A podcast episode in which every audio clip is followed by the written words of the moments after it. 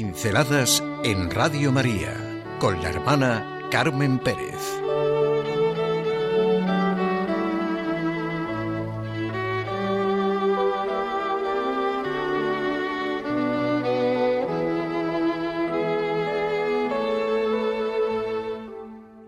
Presentación de una niña en el templo por sus padres.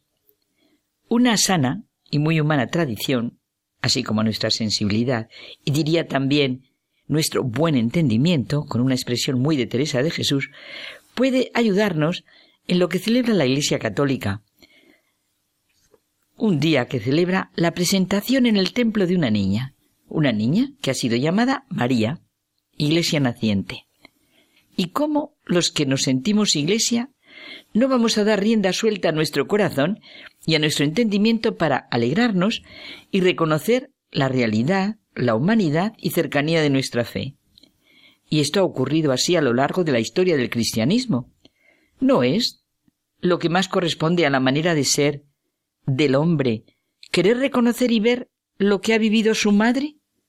¿A qué hijo no le gustaría ver los pasos importantes de la suya desde su más tierna infancia?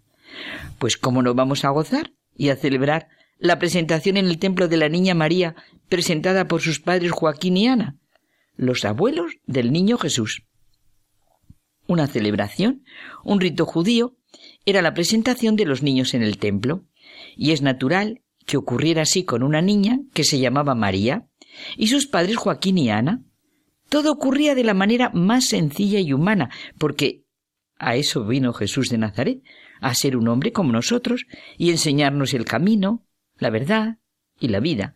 Jesús de Nazaret, el que siendo hijo de Dios, sería el hijo de María y el nieto de Joaquín y de Ana. Si están pensando, y el hijo de José el carpintero. Muy bien. Me alegra y ensancha literalmente el corazón ver cómo desde siempre el arte, en todas sus manifestaciones, ha expresado nuestra historia de salvación y en concreto todo lo sucedido desde el inicio de lo que llamamos el Nuevo Testamento, la era cristiana. Por ejemplo, muchos pintores se han recreado en esta escena de la presentación de la Niña María en el templo. Murillo, Lucas Jordán, Tiziano, Rafael, Tintoretto, cada uno con su estilo. Sus padres, como harían todos los padres, mirando a la niña, y ella subiendo las escaleras del templo para llegar hasta el sumo sacerdote, de barba venerable. Claro que también se nos presenta esta escena en bajo relieves, poesías, canciones, composiciones musicales. Por cierto, quizá recordamos un lienzo de Murillo con una escena deliciosa. Santana está enseñando a leer a la niña y lo hace con la Sagrada Escritura. ¿Se imaginan a la madre y a la hija con el Salmo 15? El Señor es el lote de mi heredad y mi copa. Mi suerte está en tu mano. Me ha tocado un lote hermoso. Me encanta mi heredad. O el 44. Escucha, hija, mira, inclina el oído. Olvida tu pueblo y la casa paterna. Prendado está el rey de tu belleza. Póstrate ante él, que él es tu señor. Ya entra la princesa, bellísima. La llevan ante el rey. A cambio de tus padres tendrás hijos, que nombrarás príncipes por toda la tierra. Quiero hacer memorable tu nombre por generaciones y generaciones, y los pueblos te alabarán. Los orígenes de esta fiesta parece que hay que buscarlos en una tradición que surge en el escrito apócrifo llamado el Protaevangelio de Santiago. Según este documento, la Virgen María fue llevada a la edad de tres años por sus padres Joaquín y Ana para presentarla en el templo junto con otras niñas y vivir así la fe de sus padres y expresar su relación con Dios.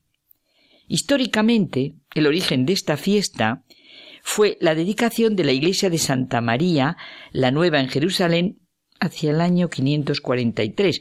Todo esto se viene conmemorando en Oriente desde el siglo VI.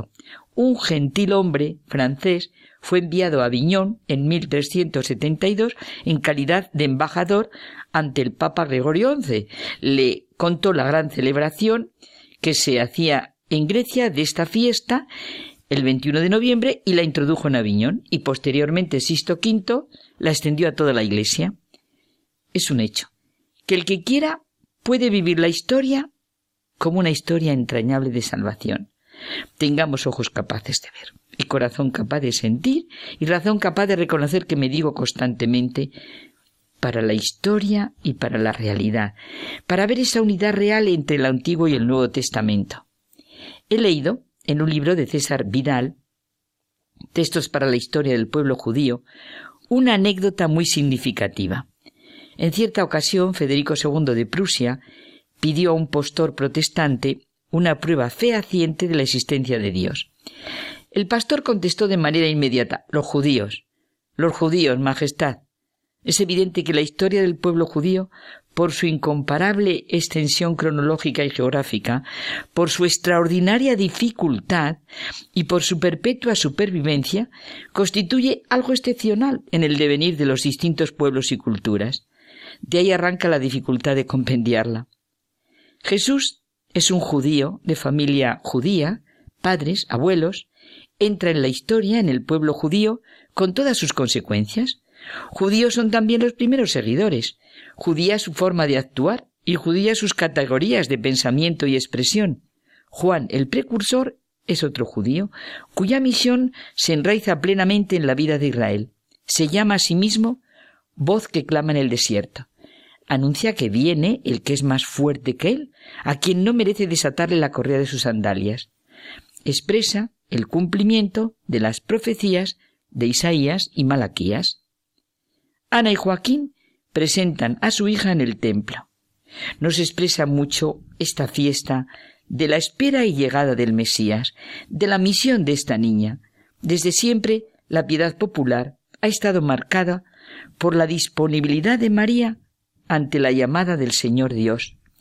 Ella estaba llamada a ser madre del Señor, templo vivo de la divinidad.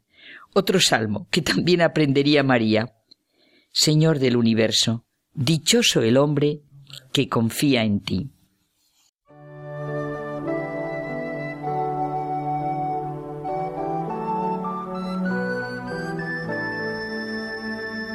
Pinceladas en Radio María con la hermana Carmen Pérez.